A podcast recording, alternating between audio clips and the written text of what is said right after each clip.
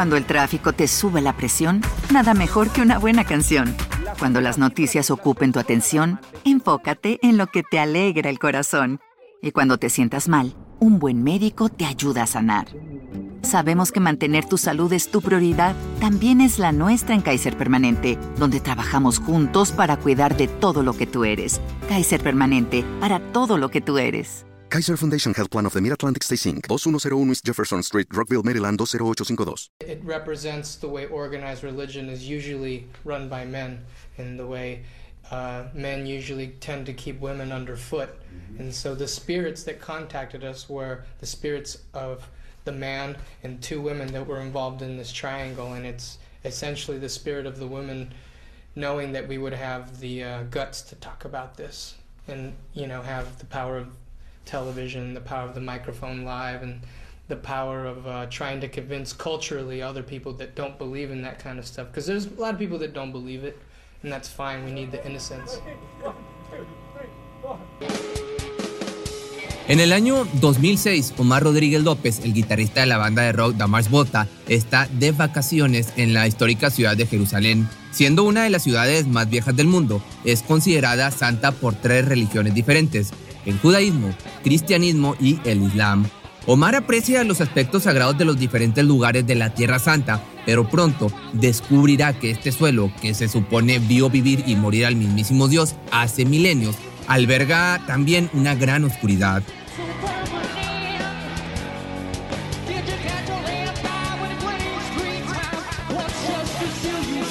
El músico captura el sonido de diferentes zonas de la ciudad, donde las multitudes cristianas, musulmanas y judías adoran cada una de sus deidades. Estas grabaciones terminarían formando parte del paisaje sonoro de su próximo disco. Al continuar caminando por un mercado callejero se topa con un vendedor que lo invita a pasar a su negocio de curiosidades antiguas. Al pasar a la tienda se encuentra todo tipo de artículos extraños como amuletos, velas, ornamentos e incluso joyas. Algunos de estos objetos son tan impuros que se consideran totalmente blasfemos y sacrílegos para las creencias que se practican en Jerusalén. Entre todas las antigüedades se encuentra una que llama particularmente su atención. Jamás ha visto algo así. Es una especie de tablero espiritista arcaico, algo similar a una, digamos, Ouija, Omar no puede resistirse a la tentación de tener aquel peculiar objeto, tan solo por su valor ornamental. Sería el regalo perfecto para su amigo Cedric Bixler Zavala, cantante de la banda. Sin saber el oscuro y ancestral mal que lo acompaña, Rodríguez López vuelve a Estados Unidos con el tablero. De vuelta a casa, Cedric recibe el obsequio con mucho gusto y le llama Soothsayer o adivino en inglés. Omar me regaló una Ouija cuando estuvo en Jerusalén y me fascinó. La mayoría de los aftershows de las bandas de rock consisten en ir a la casa de chicas, pero nosotros empezamos a jugar con la Ouija cada noche. Esto lo diría claramente el cantante. Ya en agosto del año 2006, Damars Bota acompaña a los Red Hot Chili Peppers en las fechas de Norteamérica de su World Tour Stadium Acadium. Ambos grupos son muy cercanos desde hace años, pues Flea y John Frusciante incluso participan en el primer disco de los Volta. Para pasar largas horas sin nada que hacer durante la gira, Cedric y Omar sacan el tablero y ambas bandas se reúnen alrededor de este, buscando comunicarse con alguna entidad. Al revisarla con detenimiento durante una sesión de juego, descubren un mensaje que se encontraba cubierto por una especie de etiqueta sin embargo, estas palabras están escritas en algún lenguaje arcaico que no logran comprender, una mezcla de hebreo, latín y arameo. Para descifrar el mensaje oculto de esta tabla, Cedric contrata dos traductores. El primero, al leer el mensaje que necesita traducir, rechaza su dinero y le dice que no quiere saber nada de eso, ni de ellos nunca más. El segundo accede y les revela algo totalmente espeluznante. El texto es una especie de cántico antiguo de mal augurio, pero el traductor no profundiza mucho en su significado, simplemente les dice que lo averiguarán tarde o temprano. Durante una sesión, finalmente alguien o algo se comunica con los músicos. El espíritu se presenta ante ellos como Goliat. A medida que jugábamos, yo iba apuntando los mensajes, los nombres y la gente que iba apareciendo. Uno de ellos era Goliat, que parecía ser tres personas en una. También descubrimos que, oculta en su interior, había una poesía. Esto lo dice Cedric. Además de este nombre, el ente también da otros nombres como Hombre Torniquete y Señor Mox. Según la Biblia, en el libro de Samuel, Goliat fue un gigante filisteo y un temido guerrero. Aunque el ente del tablero no tiene una forma física, principalmente se manifiesta como un espíritu masculino en su hablar. A esta voz de varón le acompaña otras dos representaciones femeninas, una madre y su hija.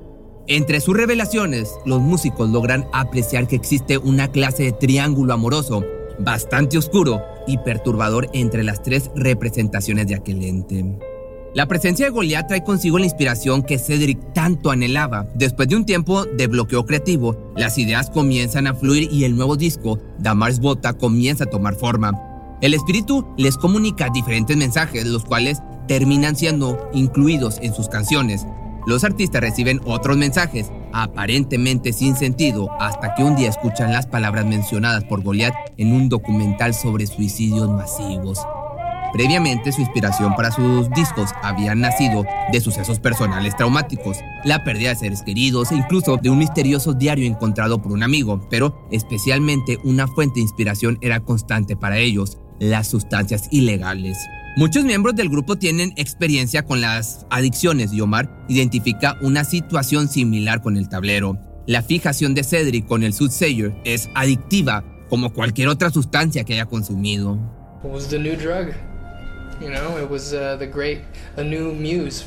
La relación con aquel espíritu cada vez es más estrecha y Goliath comienza a hacerles peticiones. Primero les pide cosas sencillas como que le ofenden Ron y Flores. La banda cumple con estos inocentes deseos con tal de conseguir más material para el disco que están escribiendo, pero Mientras más hablan con él, más crece su apetito y más oscuras son sus peticiones. Omar está familiarizado con la religión de la santería al ver cómo se practicaba en su natal Puerto Rico. Incluso ha jugado con la Ouija anteriormente, en un punto de su juventud, pero jamás había vivido algo similar a esto. Goliath ahora les demanda algo alarmante. Desea cambiar de lugar con alguien de ellos y liberarse de aquel tablero. Obviamente esto es algo impensable, así que se niegan y abandonan de inmediato la sesión espiritista entre amenazas. Al no cumplir los deseos del ente, sus amenazas comienzan a materializarse de manera terrible en la vida de los artistas.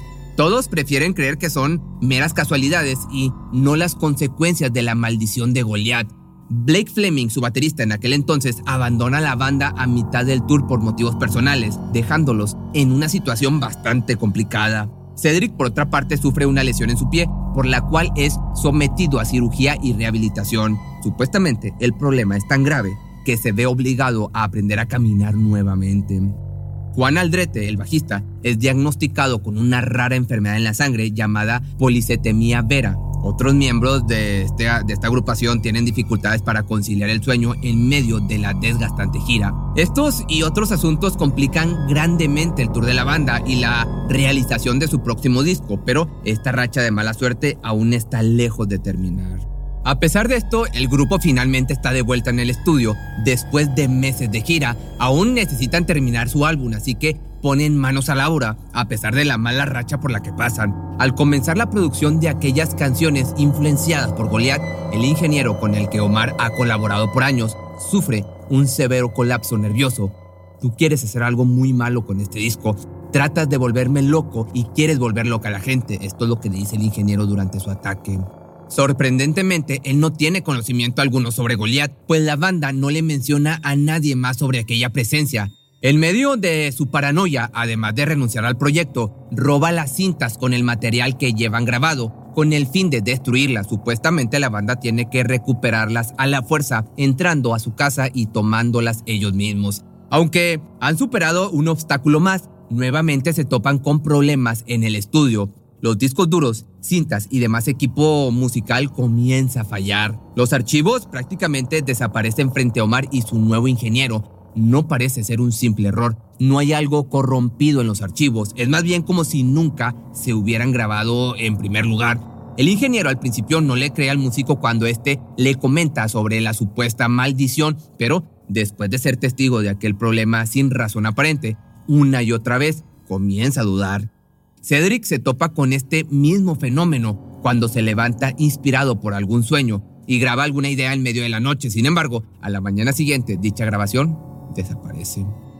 Parece que algo o alguien no quiere que termine en su disco, pues se topan con todo tipo de problemas cada sesión de grabación. Un día Omar regresa a su estudio, el cual comparte con otras ocho personas. De los ocho habitantes, la suya es la única que sufre una severa inundación. Esto en dos ocasiones, perdiendo así miles de dólares en equipo musical. Harto de todo lo que ha sufrido él y su banda, Omar busca a Cedric y le pide el tablero. A pesar de ser un obsequio para él, ambos saben que es necesario deshacerse de aquel artículo maldito. El músico parte la Ouija 2, la envuelve en un trapo viejo y se marcha para enterrarlo en algún lugar desolado. Cedric le pide que jamás le diga dónde la enterró. Ante el temor de que el tormento aún los acechara, la banda acordó no hablar más de Goliath en caso de que el simple hecho de mencionarlo alimentara su presencia. El disco está casi terminado, pero notan que la oscuridad domina aquella producción, por lo que deciden balancear su álbum agregando canciones, digamos, más positivas. El grupo considera que su obra, influenciada por aquella presencia oscura, sería una clase de prisión para el espíritu, sellando así su maldición para siempre. Cuanto más jugábamos, peor suerte teníamos. Por eso pensamos que lo mejor era combatir el fuego con fuego y crear nuestra propia versión del tablero, que se puede encontrar en la edición en vinilo. Cualquiera puede jugar y redireccionar esta mala energía en nosotros, abriendo un portal tras otro.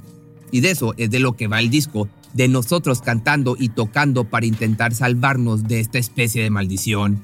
El álbum no quería nacer, así que tuvimos que forzarlo para que saliera. Esto lo menciona Cedric.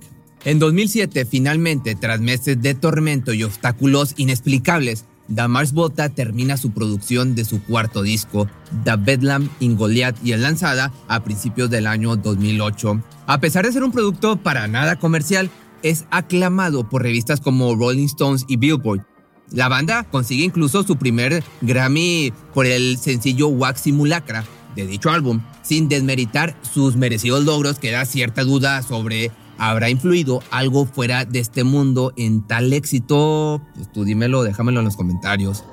Al momento en que hice The Bedlam in Goliath era una experiencia bien negativa, en la que libré una batalla espiritual y técnica. Cuando lo terminé no me sentía nada bien no quise hacer entrevistas sobre el álbum, no lo quería escuchar, quería hacer uno nuevo, entonces fuimos de gira y con el tiempo, claro, uno empieza a cambiar y ahora lo veo como un disco positivo, me siento feliz, contento y doy gracias a Dios que tuve que pasar por esa experiencia. Esto lo comenta Omar Rodríguez López. No es todos los días que una historia tan interesante acompaña un álbum conceptual, en especial una que se supone ocurrió en realidad, mientras creaban tal obra musical. Por este motivo, mucha gente cree que todo esto es una elaborada maniobra publicitaria y de ser así, no cabe duda que funcionó y está bastante interesante y entretenida. Otras personas creen que los artistas estaban tan metidos en el mundo de las sustancias ilegales que alucinaron gran parte de los eventos de los que fueron testigos. Fans de la banda, por otra parte, al comprar el álbum mencionan ser víctimas de ocurrencias inexplicables, pero no hay pruebas de que el simple hecho de escucharlo traiga consigo consecuencias negativas.